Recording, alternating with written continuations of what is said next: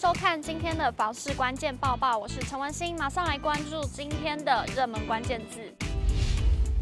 今天的热门关键字，台北市还有价差。公寓往往比大楼还要更经济实惠，不过某些地区的大楼物件跟公寓的价差其实并不多，甚至直接入手大楼的话，CP 值会更高。永庆房屋统计天龙国十二个行政区近一年公寓和大楼的平均单价和价差幅度，发现其中信义区、士林区、万华区大楼产品的单价均比公寓贵上了百分之三十十八以上，而中山区、北投区还有松山区大楼和公寓类型产品的单价差距幅度比较小，约在两成上下。我们从数据中可以看到，信义区公寓和大楼的平均单价分别为六十五点八万元和九十二万元，单价差幅高达百分之三九点七，是台北市十二个行政区中差幅最大的区域。再来则是士林区公寓和大楼的平均单价分别为五一点七万元和七十一点九万元，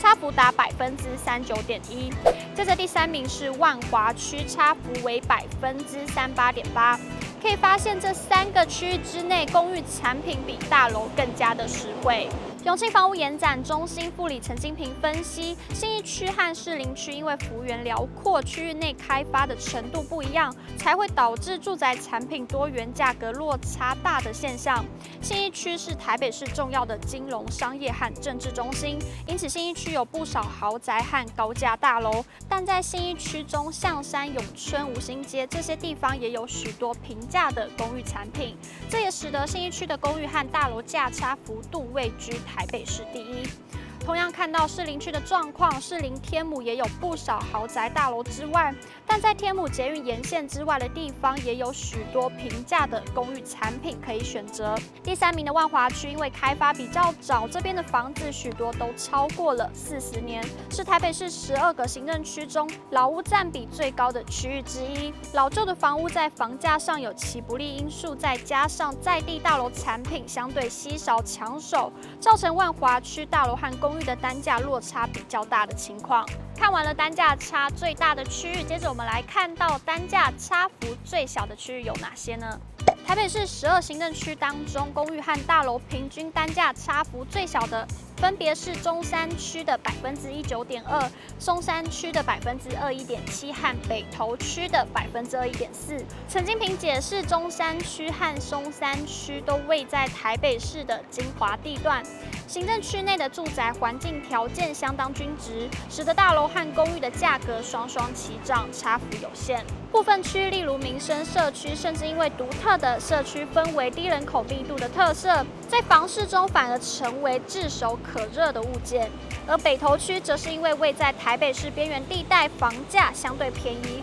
使得公寓和大楼产品的价格差距不大。陈金平提醒，公寓和大楼产品有各自的优势特色，分别吸引不同需求的民众。例如，公寓常常因为公设比低、可使用空间大，以及房屋单价较为实惠的因素，吸引许多在意使用空间的消费者购入。而大楼类型产品因备有电信、公设齐全，大多也备有提供代收信件、包裹、垃圾清运等等的服务，而受到民众的青睐。消费者应该要审慎的考量自身的居住需求，选择最适合自己的房屋类型，才能住得开心，住得长久。今天的精选新闻，首先来看到，有些人认为住家在医院附近不好，认为医院是闲务设施。不过，对不少民众来说，其实住在医院附近也有不少好处。宜兰防重地政士不动产讲师邱明芳揭露，医院宅的好处多多，除了就医方便之外，医院宅还有供电区的优点。邱明芳说，如果家中父母亲年纪大，每个月固定都要去医院回诊，就会觉得住在医院附近相当的方便。家中如果有父母亲的年纪较大，又有就医的需求，就知道离医院三百公尺内的住宅其实很方便。住在医院附近，除了长辈就医方便之外，医院宅还有供电区的优点。家中电表若是 H 组，不论遇到台风天灾，都不太会遇到分区停电的问题。接着来看到台中市大甲区大智街雨水下水道工程的最新动态。台中市大甲区大智街雨水下水道工程近日顺利完工通水，结束了长期以来该地区因地势低洼而遭受淹水的问题。工程范围自井上街与雁门路口，经过大智街及和平路，最后连接至后里排水沟，总长度约五百九十四公尺。工程完工后将有效保护约三百人。及面积约三十六点七公顷的区域，居民不再需要担心豪雨造成的盐水问题，居住环境将会获得大大的改善。今天的买房卖房，我想问有网友提问：与房东自行买卖，除了聘请代书，还需要注意些什么呢？房东如果要收现金，因为要避税，这样子合法吗？有网友回复：一定要做履约专户，代书把这间房子的土地所有权状和建物所有权状都过户到您的名下，两张权状上都是你的名字后，再请代书从履约专户拨款给屋主。也有网友回复：钱不给房东，要履保才放心，钱放。让指定的旅保银行专户完全过户才直播给房主。好了，以上就是今天的房市关键报报。如果您想知道更多的房市资讯，欢迎点开下方资讯栏里的链接。如果你喜欢今天的影片，请不要忘记按赞，还有分享，并且按下订阅支持我们。我们下次见。